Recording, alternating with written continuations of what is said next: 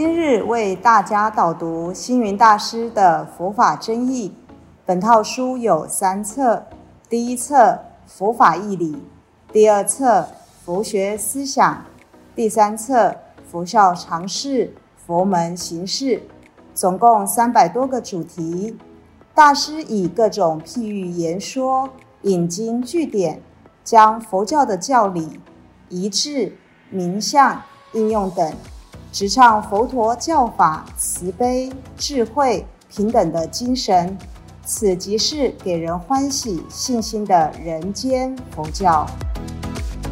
各位佛光人，各位护法居士，大家吉祥。今天的主题是《天龙八部》。《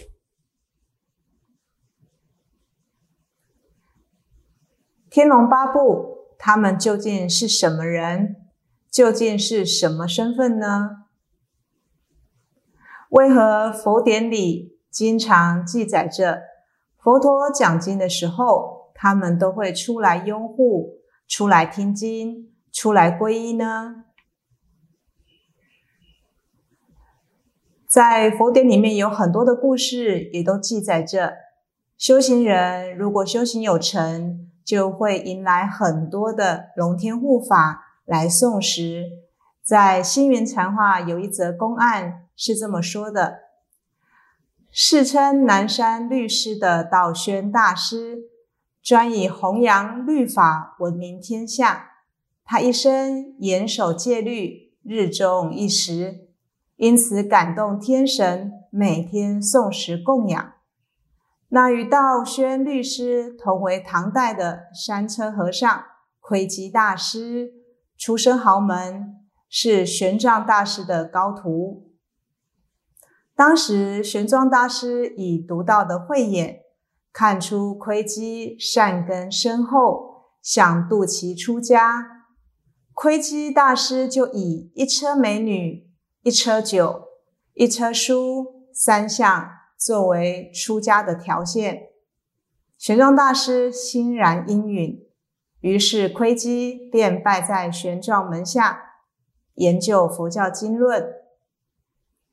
有一天，窥基顿然醒悟，他想：佛法处处是禅悦法喜，我何苦为了这些俗事拖累自己呢？于是他摒除三车，专心于易经讲说，以弘扬法相为事为使命。道宣律师敬佩窥基大师的学问渊博。与辩才无碍，唯独对三车之举深感不以为然。有一天，窥基大师经过终南山，顺道拜访道宣大师。道宣大师想借着天人送饭的机缘来感化他。两人见面了，相谈甚欢，不知不觉已经过了到了晌午。可是呢，迟迟不见天人送来饭食。等到窥基大师起身离去以后，天人才来送食。道宣大师心里很疑惑，就问了天人：“今日为何迟迟才来送食呢？”天人回答：“没有办法呀，因为这里有大乘菩萨在这边，万千的护法神奇护卫着。”我们根本进不去啊！道宣大师一听，心中大惊，倍觉惭愧。从此以后，对窥基大师至诚恭敬，不敢再起轻慢的念头了。窥基大师以心戒为密恨，道宣律师以戒律为他的修行方向，两者一个是心戒。一个是延迟外在的戒法，所以大师贵西大师以心戒为密恨，在他的行住坐卧中落实佛法，是不着修行之相的大乘菩萨，当然就感得很多护法善神护持他。首先呢，我们要来了解，看看佛经里面是怎么形容天龙八部的。这八部包括了第一个叫做天人，也就是欲界的六天及色界、无色界等诸天。天人呢，福报大，德望高，在《法华经》里面说，清净光洁，最尊最圣，故名为天。第二是龙神，龙神是禽类的水属之王。龙神到处隐显自在，能够呼风唤雨。第三是夜叉鬼，又称为永见鬼、暴恶鬼，能飞行空中的鬼类，动作非常敏捷，会吃人的。再来是钱大伯，他以香为食。侍奉帝释而思咒祭月，常在须弥山之南金刚窟中，能飞行虚空。他的身体会散发香味的月神，叫做钱大波。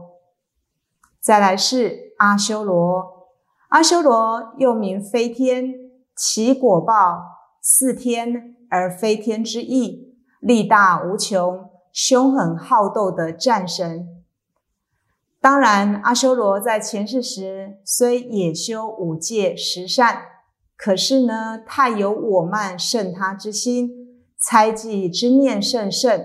死了以后，变成阿修罗，与刀立天互相赠计，故很有战斗，常常受到山石铜祸、剑疾等苦。那世俗间呢，对容易发怒的人。称为燃烧着修罗的嗔火，就是从这里而来的。那修罗不一定要住在天上，其实人间到处都有修罗啊。再来是迦楼罗，是印度神话中的怪鸟，护卫佛陀的大鹏青翅鸟。它住在须弥山北方大铁树间，翅翼金色。两翼之端相距三百三十六万里，那他日日巡视须弥四天下，捕龙而食，头上呢挂有如意珠，常从口中吐大火焰，所以又名叫做迦楼罗延。紧拿罗呢，它是因为人形头上有一角。人见之常疑为似人或非人，故得此名。他是地势的月神，能以歌舞侍奉地势。其形象稍似马首人身，或者是人首鸟身。他也是能歌善舞的歌舞神。摩诃罗伽。一般是人首蛇身的大蟒神。天龙八部以如上述的介绍，这些本来都是出自于印度的神话，因为印度人在佛陀未诞生前，均以这些为信仰的对象，所以佛陀成道以后，观机说法，随缘设化，一切恶魔、神、鬼、天将。佛教之中无不包容，因而给了他们一个进入真正大道的机会。但问题是，这几千年来，天在哪里？为什么都没有一个天人出现过呢？龙又在哪里？有谁看过龙吗？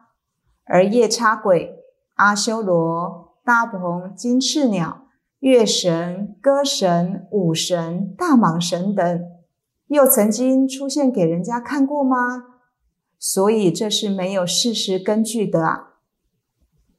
就好比《法华经》说，百万人在灵山会上听佛陀说法，这百万人怎么可能听得到佛陀说话呢？实在很难适宜，很难印证的。虽然在我们的心意识里面，在宗教信仰的意义上有可能。但是在世间上是不可能的。总说一句，这天龙八部在佛陀讲经的时候，他们都会出来拥护。那么我们现在也可以把他们当成地方上的士绅，或是地方上有头有脸的人物，他们带着各行各业的社会大众都来听经。譬如天，就是德高望重、受人尊敬的社会贤达，有办法的、有权位的特殊贵宾，平常很少出现。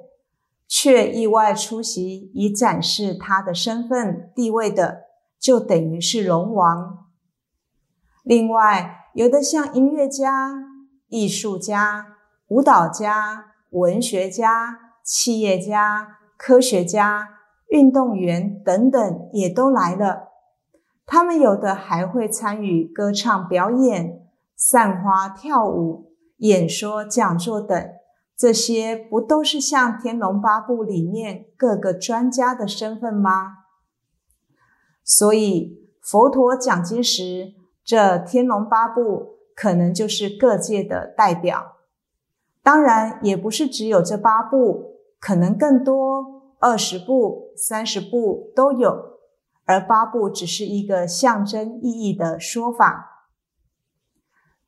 所以大家不要在文字上去执着，一定要天来龙来。